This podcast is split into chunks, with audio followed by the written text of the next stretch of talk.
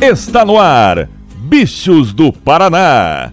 O podcast que fala sobre o futebol paranaense longe dos holofotes. Com Vinícius do Prado, Gabriel Sauaf e Lucas Ravel. Eu não sou um gato de Ipanema, sou um bicho do Paraná.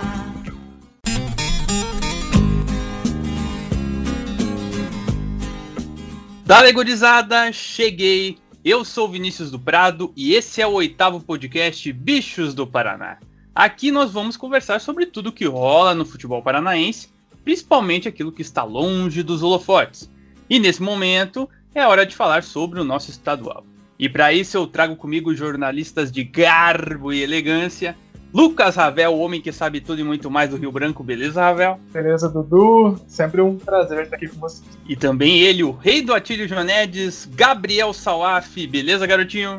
Fala Dudu, fala Ravel, vamos lá para mais um podcast. Lembrando sempre para você nos seguir aqui no Twitter, arroba bichos do PR e também no seu agregador favorito. Hoje acho que a gente vai ter uma versão mais reduzida, mais pocket, pra gente ficar ali no inglês, já que vamos falar sobre o único jogo da rodada neste final de semana, que foi entre FC Cascavel e Paraná, e tentar prever o que vem por aí, tanto no Paranaense quanto na Copa do Brasil, que na próxima semana o bicho vai pegar. Vem com a gente!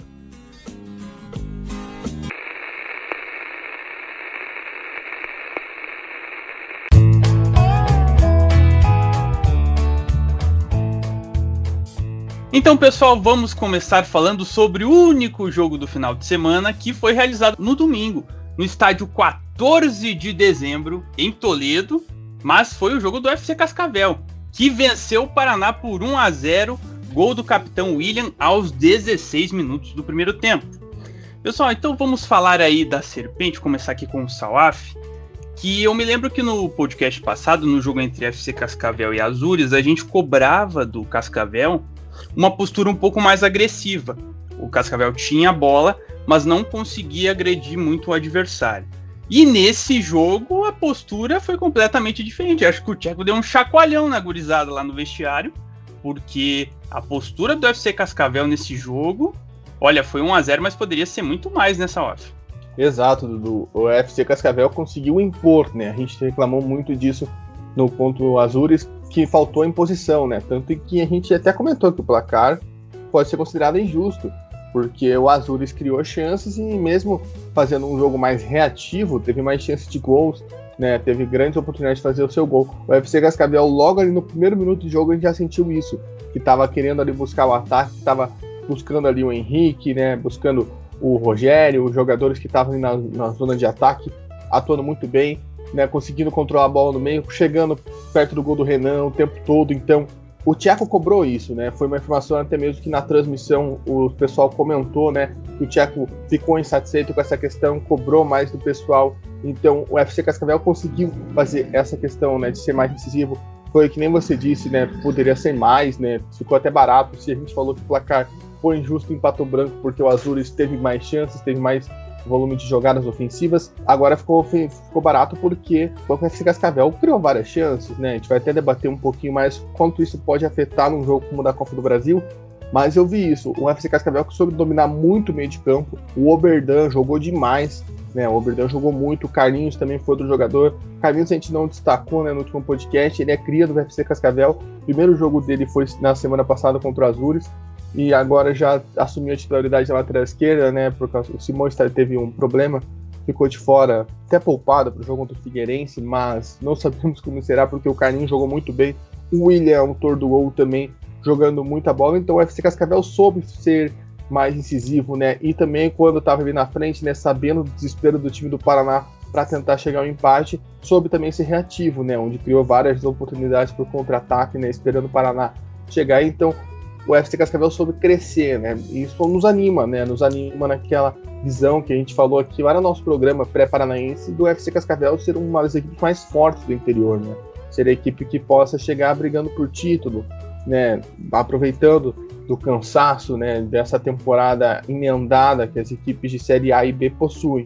Então o FC Cascavel pode se dar bem nisso e o Tcheco vai encontrando caminhos para isso, né? Então é animador, é animador, o, o, o volume de jogo da FC Cascavel é animador ver que o time soube ser incisivo, soube dominar uma partida que faltou em Pato Branco, mas aconteceu agora em Toledo. E falando agora, né, Ravel, do gol da equipe do FC Cascavel, o que me chamou a atenção ali aos 16 minutos na cobrança de escanteio do Henrique, lá pela esquerda, é que tinham sete jogadores paranistas na pequena área e o William Gomes ele chegou de trás e cabeceou sozinho no meio da zaga com uma facilidade tremenda para abrir o placar e isso acabou também se refletindo durante o jogo porque a defesa paranista deu vários espaços para o FC Cascavel chegar.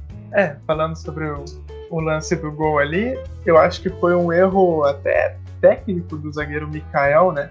Porque no lance de escanteio, que é um, um lance comum, uma cobrança de escanteio, um lance comum para um zagueiro, ele acaba errando totalmente o tempo da bola, ele salta para cabecear, não acha a bola, e aí a bola acaba sobrando ali pro, pro zagueiro William Gomes do, do Cascavel fazer o gol. Então acho que ali, principalmente, foi um erro do, do Mikael.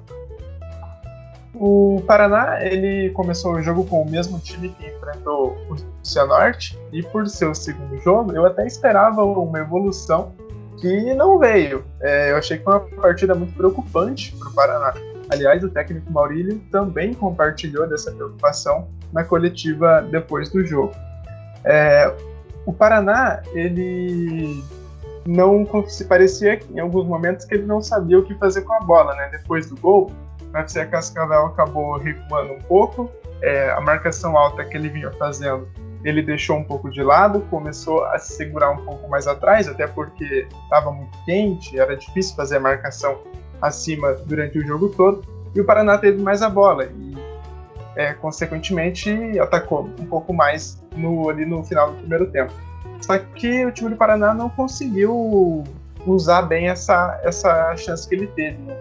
É, em alguns momentos, o time praticamente não tinha meio de campo, os zagueiros do Paraná davam um chutão lá para frente, né? Não achavam ninguém, o time não conseguia tocar, trocar passes, não conseguia tocar a bola e também não conseguia atacar. O FC Cascavel, ele mesmo sem sem a bola, ele controlou o Paraná, porque o Paraná não conseguiu ali chutar no gol praticamente o jogo todo. Só teve um chute no gol, que foi uma falta ali do, do Anderson Salles, que o goleiro do Ricardo, do FC Cascavel, fez uma boa defesa. É, no segundo tempo, o Paraná ele até se lançou ao ataque, mas ele deixou muito espaço atrás, né? E é isso que você falou do, dos espaços que o Paraná deixava, né? É, o, o FC Cascavel, principalmente ele com Douglas, que é o atacante que entrou no segundo tempo, ele teve alguma chance para marcar, e aí o goleiro Renan acabou aparecendo, fez boas defesas, mas o resultado até pouco, né, pro, pro que o FC Cascavel apresentou na parte, como ponto negativo do Paraná, eu acho que fica o ataque. Acho que faltou um pouco de movimentação e até qualidade ali para conseguir e criar jogadas e, e, tentar agredir um pouco mais o time do, do FC Cascavel. Até o lance do gol, eu queria só comentar que me lembrou muito o gol do Palmeiras na Copa do Brasil, né? Que ficou aquele buraco na defesa, no caso, no jogo do Palmeiras do Grêmio, o gol foi do Gustavo Gomes, ontem também a bola na pequena área, o Renan também não saiu, tanto que logo depois do gol teve um escanteio, a bola também veio para a pequena área, o Renan sai com tudo na bola, né? Gente ficou assustado. Então ficou esse alerta aí. E também uma coisa, né, complementando isso que o Ravel falou do elenco, do, do Qualidade Paraná, o, aquilo que eu tinha receio já, né? Do trabalho ser tão curto que o Maurílio não tivesse tempo de conhecer o elenco. Porque ali quando entra o Thiago Alves, o Gustavo, o Gustavinho e o Guilherme Biteco, a qualidade, pelo menos, ofensiva, né, cresce. O Paraná consegue até trabalhar melhor a bola. O Gustavinho tem uma grande chance, né, que ele chuta para fora.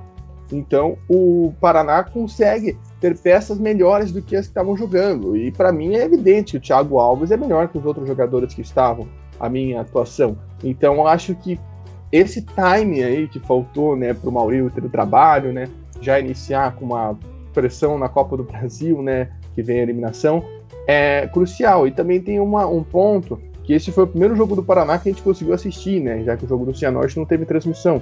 Então aí que todo mundo ficou meio que assustado, né? A gente não sabe se contra o Cianorte também foi assim, porque de fato o Paraná às vezes conseguia ter a bola, mas parecia que não sabia o que fazer com ela, né?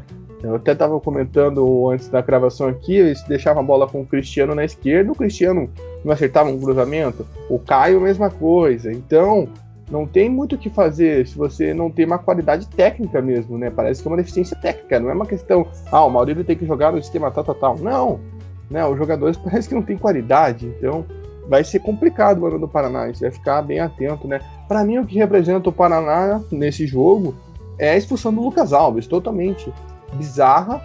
Lucas Abreu, perdão, é totalmente bizarra, né? Totalmente ridícula e totalmente desnecessária. Então, aquilo ali para mim representa o Paraná ontem, totalmente perdido e o Lucas Abreu ali no lance estúpido pisou no, no peito, não lembro qual era o jogador do FC Cascavel.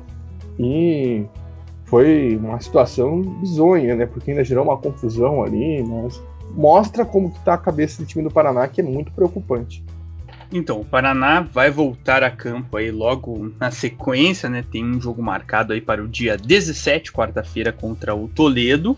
Mas o Cascavel também joga e esse jogo é muito importante pela Copa do Brasil contra o Figueirense. Então, só passando o panorama rápido do Figueirense em uma frase, ele não joga desde o clássico contra o Havaí, que foi disputado no dia 3 de março. E desde então não jogou uma partida pelo Campeonato Catarinense a princípio aí, pelo que vemos aqui na tabela. E Salve, a gente falou da questão do Paraná, por exemplo, da Copa do Brasil, que começar logo de cara numa competição eliminatória atrapalhou muito os planos do Maurílio. Já o Cascavel não, vai vir embalado de duas partidas, duas vitórias importantes para um jogo que vale muito. Exato, e é, acho que isso é importante, né? Eu já até destacar isso, não só para o Paranaense, a importância de você sair, né? O FC Cascavel é o líder, né? Se bem que junto com o Azures e o Paraná é o único time. O Paraná não, só o FC Cascavel e o Azures jogaram duas vezes, mas o, o FC Cascavel tem essa oportunidade, né? De conseguir crescer no campeonato, conseguir se ir bem na, na Copa do Brasil, né? Conseguir chegar com moral porque o Figueirense, como você disse, não joga desde o clássico, né, contra o Havaí. Lá o campeonato ficou paralisado, né? Voltou na semana passada, o Figueirense ainda não jogou, vai jogar nesse final de semana. Eles estavam aproveitando para repor alguns jogos que tinham sido adiados nesse final de semana. Então, o, o Figueirense chega numa situação complicada financeiramente, né? O clube na semana passada pediu recuperação judicial, o pedido foi negado, ou seja, tem uma expectativa até de falência do Figueirense nesse ano, que é o centenário do Figueirense, ou seja, o Figueirense chega numa situação muito complicada, precisando dessa classificação também por causa da grana, mas o fator campo pode pesar. Então, o FC Cascavel é importantíssimo essa, chegar com essa moral de duas vitórias, com esse embalo, né? Principalmente com esse acerto no jogo contra o Paraná, né?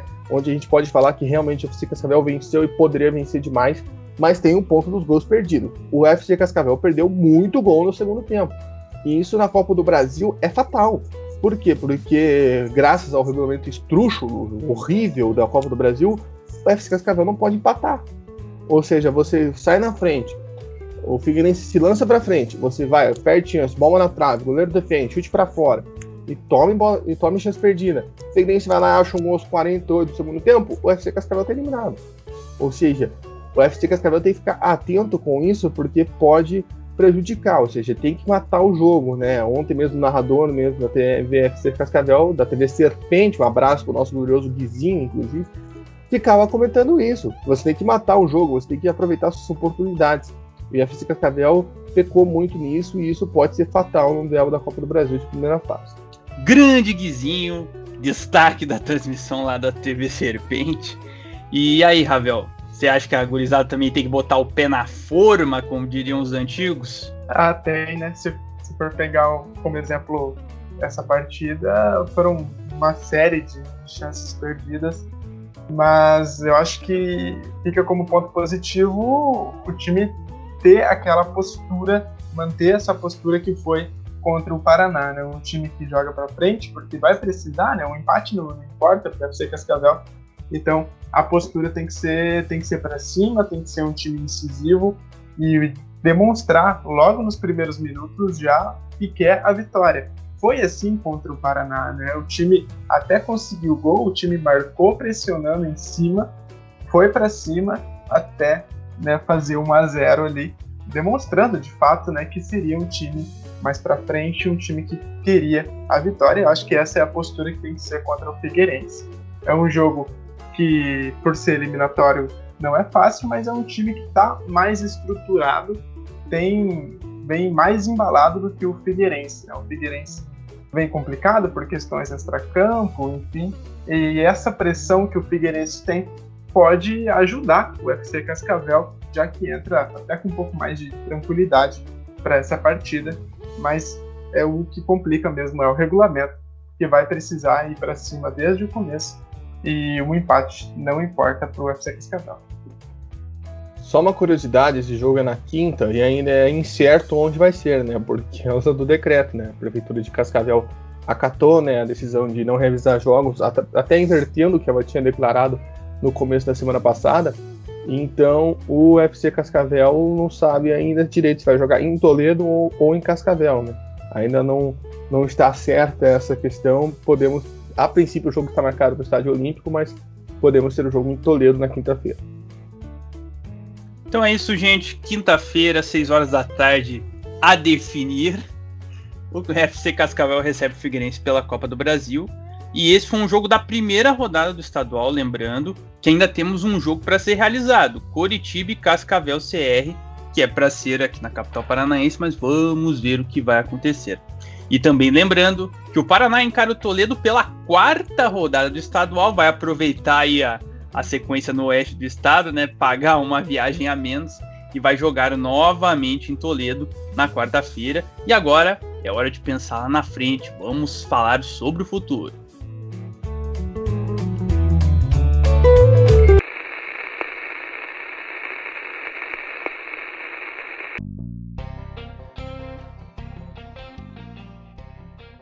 Bom, gurizada, nós temos cinco jogos certos até agora para a semana. Como a gente já falou, o Paraná vai encarar o Toledo e o Londrina recebe o Azures em Arapongas, no Estádio dos Pássaros, os dois pelo Campeonato Paranaense. E também pela Copa do Brasil, como já adiantamos, o FC Cascavel vai encarar o Figueirense e outras duas equipes aqui do nosso estado vão jogar pela Copa do Brasil, Operário e Coritiba.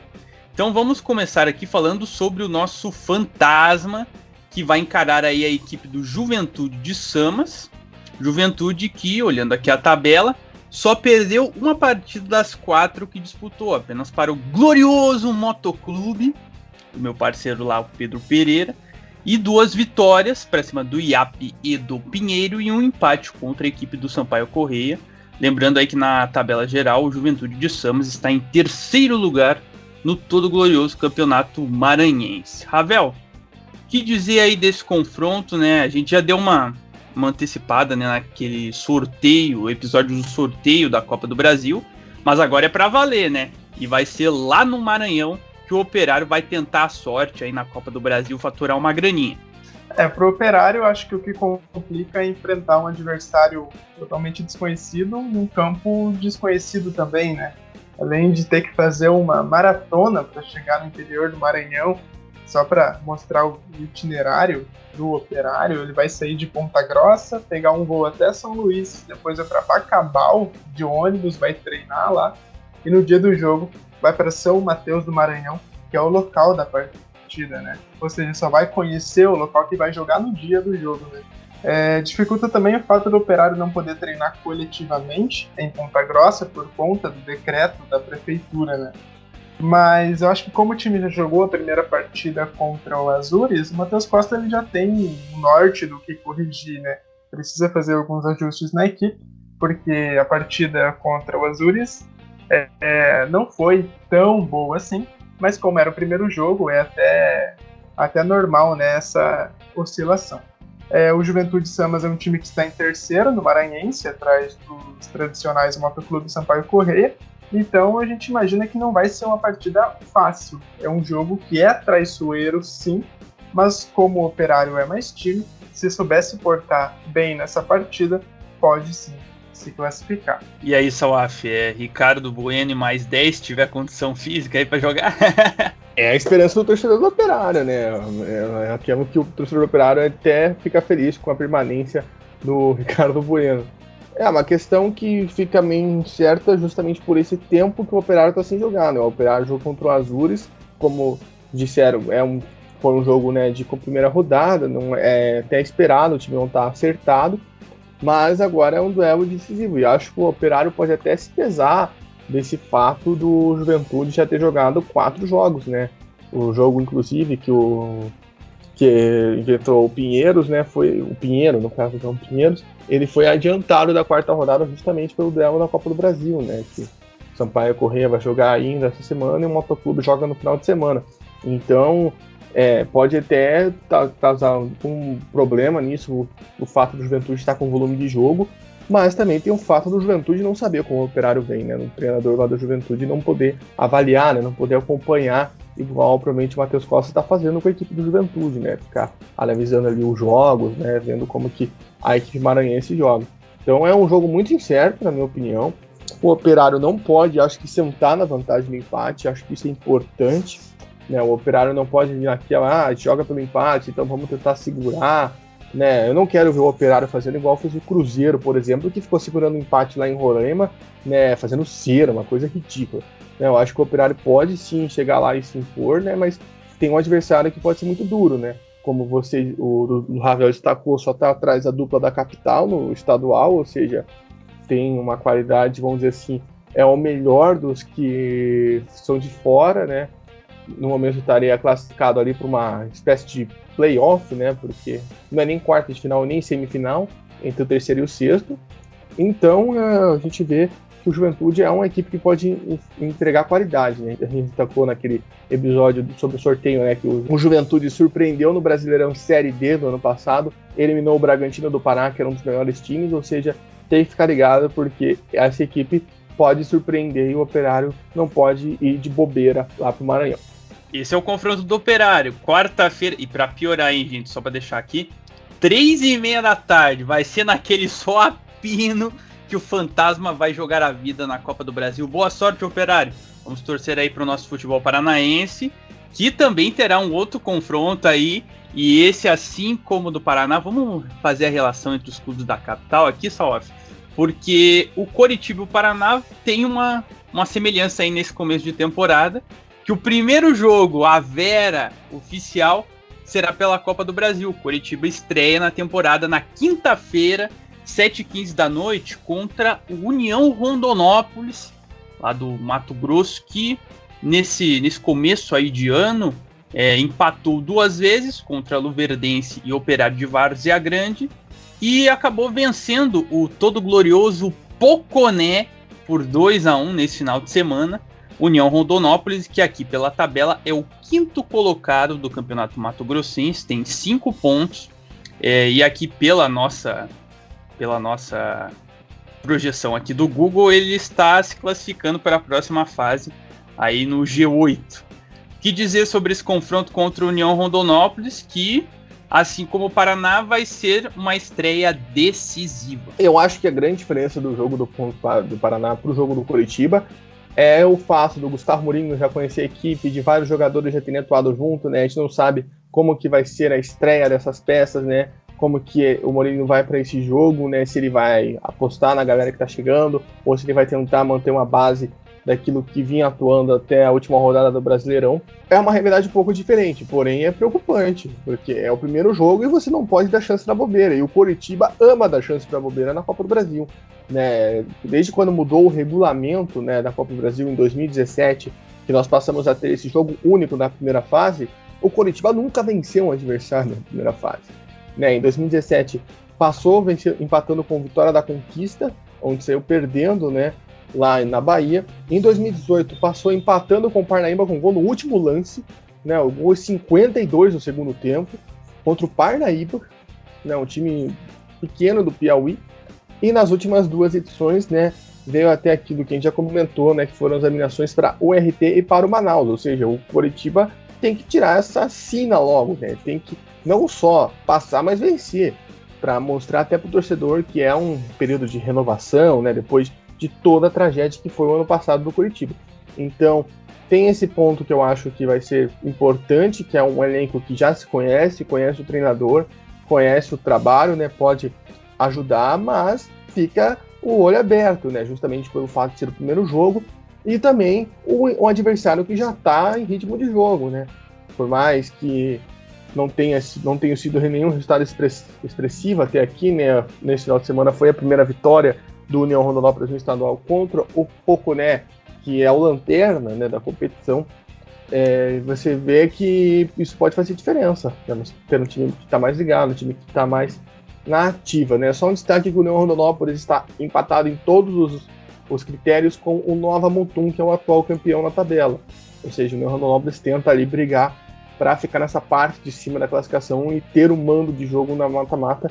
Lembrando que esse estadual é Cuiabá contra Rapa, basicamente, né? Como disse o Felipe Augusto lá na Série Z, é o estadual onde um time de Série A tem mais diferença em relação aos demais, nisso sem dúvida alguma. Nossa, me lembrou os tempos da escola, hein? O craque contra a Rapa. Bons tempos, bons tempos. É, e Ravel, essa questão né, da, do ser o primeiro jogo do Curitiba na temporada tem esse lado ruim, claro, do entrosamento, mas, né, por conta de tudo que aconteceu, o Curitiba vem é, com menos fadiga, digamos assim, porque não teve uma grande sequência de jogos. É, será que isso pode ser um ponto positivo aí para essa equipe alviverde que vai estrear na Copa do Brasil? É um ponto positivo, sim, considerando que a temporada 2020 foi muito cansativa, né? Os times até tiveram um pouco tempo para sair de uma temporada para entrar em outra, né? Então, o técnico Morínigo teve um, um tempo aí para conseguir descansar o time e ajustar ali o que ele já tinha acompanhado né, na Série A. É, eu acho que entrar sem fazer um jogo oficial, esse sendo o primeiro jogo da temporada, complica um pouco, deixa um pouco mais difícil a missão do coach, mas e também pelo fato de ter alguns reforços, né? Provavelmente mais da metade dos jogadores do time titular vão sair estreando, e isso pode fazer alguma diferença. Mas por outro lado, são jogadores experientes, né? Você pode ter Robinho, Léo Gamalho, William Farias, são jogadores que já estão acostumados com esse tipo de jogo e sabem como se portar em uma competição como a Copa do Brasil, né? Sabem que é uma partida muito traiçoeira também. O Coxa já sabe que vai enfrentar um time que tem uma defesa chata, sim, que toma poucos gols, mas é, o Coxa, por outro lado, também tem um regulamento do seu lado. Não dá para sentar nessa, nisso, mas é uma vantagem já, né? Dá para entrar com mais calma, já que o Rondonópolis que vai ter que ir para cima porque precisa da vitória. O Coxa precisa entrar ligado, porque como é jogo único, não, não tem espaço né, para erro, e em um local que não está acostumado a jogar, né? E é uma, um local muito quente também. Qualquer descuido pode ser determinante para uma, ele para uma mais uma, né, eliminação precoce. Tá então informações da Copa do Brasil. União Rondonópolis e Curitiba, quinta-feira, 7h15 da noite. Vamos torcer aí para o Verdão avançar aí. Quanto mais paranaense, melhor. Lembrando, né, gente, que se o Operário passar e o Curitiba passar, é Operário e Curitiba na Copa do Brasil. Confronto entre Paranaense que pode ser muito interessante. Vamos ver o que vai rolar aí. A CBF tá de sacanagem com esse sorteio, né? Pô, a gente esperando os times paranaenses jogar a Copa do Brasil para enfrentar times do Brasil inteiro. E aí chega logo nas duas primeiras fases e dois duelos regionais, né, possíveis, né? Já teve esse Norte Paraná e agora talvez Operário e Curitiba. Pô, tá de sacanagem. O sorteio tá de sacanagem com a gente, pô, não é possível. Pô, as bolinhas estavam com imã só. Tava complicado, complicado. Não vamos usar o palavrão aqui. É, então, gente, lembrando que além desses confrontos aí da Copa do Brasil, né, nós ainda não temos novas definições com relação ao Paranaense. Estamos tendo aí os jogos, como o Salve bem pontuou lá atrás, a conta-gotas. E o que sabemos é que, pelo menos até o dia 21 de março, aqui em Curitiba, local da nossa gravação, não teremos jogos por conta do lockdown, bandeira vermelha, que foi aprovada aí na, na semana que passou, no final de semana que passou. E a princípio não teríamos é, jogos aqui na capital paranaense. É, Ravel, que dizer aí desse paranaense, a conta gotas, e que por aqui, pelo menos, não teremos jogos por enquanto é complicado, né? Todas as, as cidades que tem algum clube na, na, primeira divisão do Campeonato Paranaense tem mais de 90% de ocupação dos leitos de UTI, né? E também falta de coordenação entre os municípios, né, principalmente aqui de Curitiba, região metropolitana. Por exemplo, o Atlético ele já não pode treinar no CT do Caju, mas é, se for pegar o Curitiba como exemplo, ele pode porque o CT fica em Colombo, né? E também, é, saindo um pouco do, do Covid, esses dados impactam muito na saúde dos jogadores, porque, um exemplo, se, algum jogador, por exemplo, bate a cabeça, tem algum trauma, corre o risco de não ter espaço nos hospitais para atendimento desse jogador, né? É, se for, é complicado, né? Porque o Campeonato Paranaense a gente não sabe muito bem quando que vai ter jogo, quando que não vai ter, quem vai jogar, e fica essa indecisão que complica mesmo, né, pro, pro funcionamento do campeonato, para a organização. E deixa aí o nosso campeonato ele já é já é defasado já? Se você for comparar com, com o campeonato paulista ou o campeonato carioca a gente já sai muito atrás né, em questões atrativas do campeonato. E essas indefinições essas dúvidas é, fazem com que o campeonato fique muito menos atrativo tanto para investimento quanto também na qualidade do dentro de campo. Né? Exatamente. Salaf, é, acompanhei ontem no, no, fantástico mapa do Brasil da Covid. Rapaz do céu, é, é assustador. Você tem dois estados azuis, um amarelo e o resto tudo vermelho e o futebol rolando. Exato, e você não tem nenhuma perspectiva de melhora, né? E aqui cabe colocar um ponto que muita gente fala: ah, mas quando a Inglaterra entrou em lockdown no final do ano passado, a Premier League continuou.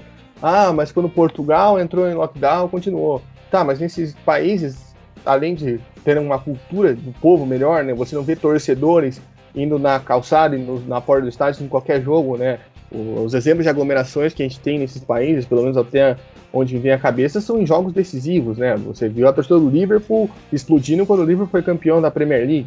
Né? Não é aceitável, mas é diferente do que você vê isso em todo jogo, como acontece aqui no Brasil, que todo jogo, se tiver jogo, você vê gente no bar, em volta do estádio, etc. E lá também você não vê um jogador indo jantar num cassino clandestino. Né? Lá você tem um exemplo de jogadores. Então isso pesa para o futebol aqui no Brasil, né? Tem aquele papinho, ah, o futebol é o lugar mais seguro, não sei o quê. Aí você vê o médico do Corinthians pedindo demissão porque não tem como fazer os jogadores seguindo protocolos. Esse é o problema do futebol. As pessoas não têm noção dentro do futebol. Parece que a pandemia só importa para o futebol é colocar o cotonete para dentro do nariz e pronto, acabou. Né? E como se isso fosse um literalmente um protocolo de jogo que só servisse pro jogo né, fosse algo aleatório, fosse igual, você não pode jogar sem caneleira, né, por exemplo. Então, não sai disso. Só apontando algumas coisas, né, o Curitiba fez um jogo treino contra o Brusque em Brusque, né, foi, foi em Santa Catarina, o empate foi em 1 a 1 né, de preparação, o gol do Coxa foi marcado pelo Robinho, e provavelmente né, essa questão dos treinos possa ser mudado porque há uma expectativa que cidades da região metropolitana anunciam um lockdown, né? Algumas já anunciaram que vão aderir, Pinhais, Campo Largo. Então fica aí ao aguardo, né? Ver se Colombo e Quatro Barras, né? Que é onde treinam o Curitiba e o Paraná, respectivamente, vão aderir e isso vai influenciar as duas equipes. E também tem um ponto aqui que o, o Curitiba Sub-20 né, teve sua partida marcada para Criciúma contra o União Rondonópolis. Né? A CBF colocou o jogo do Coxa para Criciúma amanhã, na terça-feira, né, dia 16 um dia após a nossa gravação, partida também contra o no Rondonópolis. Fica essa curiosidade que tanto o time principal, tanto o time sub-20 do Coxa vai encarar a mesma equipe. E também, né, você falou do Brasil, na tabela da Copa do Brasil sente isso. Eu tava passando o, rapidamente aqui a tabela, eu parei e falava, ué, por exemplo, o jogo entre Porto Velho e Ferroviária vai acontecer no estádio Antônio Ascioli, que é o estádio Atlético Goianiense, bem como a partida né, que importa para o Cianorte, que é entre Ipiranga e Santa Cruz. Ou seja, jogos de Macapá e de Porto Velho vão ser em Rondônia, vão ser em Goiânia. A partida entre Mirassol e Bragantino vai ser no Espírito Santo. A partida entre a partida entre Marília e Cristina vai ser em Varginha. A partida entre Galvez do Acre e Atlético Goianiense vai ser na Arena Pantanal em Cuiabá, ou seja, várias alterações, né? O Palmas e Havaí também vai ser uma independência, ou seja, uma troca aí para você ver como que estão as coisas, né?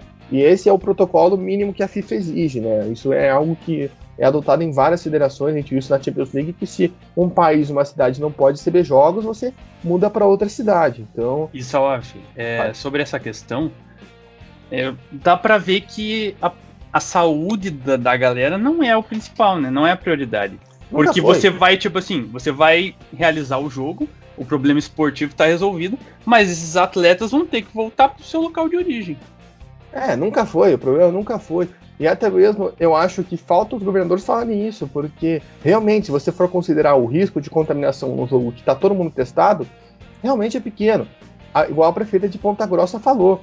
Né? O problema dos jogos é as, são as aglomerações que geram o entorno. Mas o que, que vai adiantar? Ah, não tem o um jogo em Ponta Grossa, o jogo vai ser em outra cidade e as pessoas vão se aglomerar para ver da mesma forma. É uma questão do futebol ser paralisado. Então, e também tem a questão que é engraçado, igual alguns estados como o Ceará, onde o campeonato estadual está pausado, mas a Copa do Brasil, a Copa do Nordeste pode acontecer. Que magia que esses estaduais têm, né? Então fica a questão por que estão parando o futebol ou por que ou ele está continuando, né? É uma questão que volta em xeque, né? Ou até mesmo a questão própria do ego. Você vê o Campeonato Paulista que vai mandar jogos em Minas Gerais, provavelmente, ou seja, o que, que é isso? Tipo, não consegue segurar o facho por 15 dias, gente? Sério, não consegue, não tem como segurar? É complicado. Então a gente vê como isso está afetando o futebol nacional de uma forma geral e há uma resistência muito grande em parar, sabe-se lá Deus por quê, né? Porque por questões financeiras, mas é porque olham para tudo menos para a saúde. Né, acho que só vão olhar quando tiver uma ocasião, igual o Ravel falou, o jogador ter uma lesão séria, o jogador ter alguma fratura e não ter hospital para o cara ir. Só quando acontecer algo do tipo que vão se tocar do como, o que, que o futebol pode ser prejudicado por conta disso. Né? Acho que isso não é possível, somente quando acontecer alguma coisa do tipo que vão se ligar. E também, só para adicionar mais um ponto ali no que o Salak falou, também tem o caso das ambulâncias, né? A gente já teve um problema com isso na, na primeira rodada de, de, do Campeonato Paranaense. Um jogo, um jogo teve que ser atrasado por alguns minutos. Foi na por... Copa do Brasil, Ravel. Foi o jogo de sinal contra o Pará e o jogo teve que ser adiado alguns minutos porque a ambulância acabou se atrasando para o jogo porque estava transferindo um paciente para outra cidade. Esse caso ele é mais grave ainda em Cianorte, porque a cidade ela está com 100% dos leitos de UTI para Covid lotados tanto na rede privada quanto na rede pública, e o Cianorte é o único time da primeira divisão do Campeonato Paranaense que depende de uma ambulância do município, não tem uma parceria com algum, alguma empresa privada que possa ceder uma ambulância. E nisso você acaba tirando o espaço de atendimento ou de transferência de um paciente que possa estar com a sua saúde, um risco de, de vida, em função de uma partida, né? Exatamente. Então eu vou aproveitar a nossa audiência maciça aqui do, do podcast e dar aquele recado de sempre, né?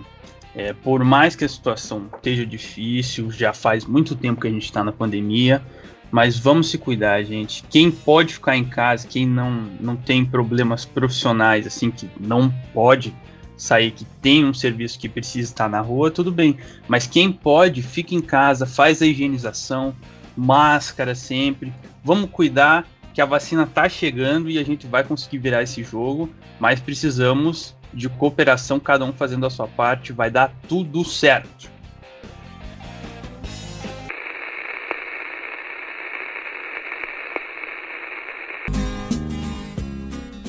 Então é isso, pessoal. Fechamos mais um podcast com a certeza de que iremos falar de mais jogos na próxima edição.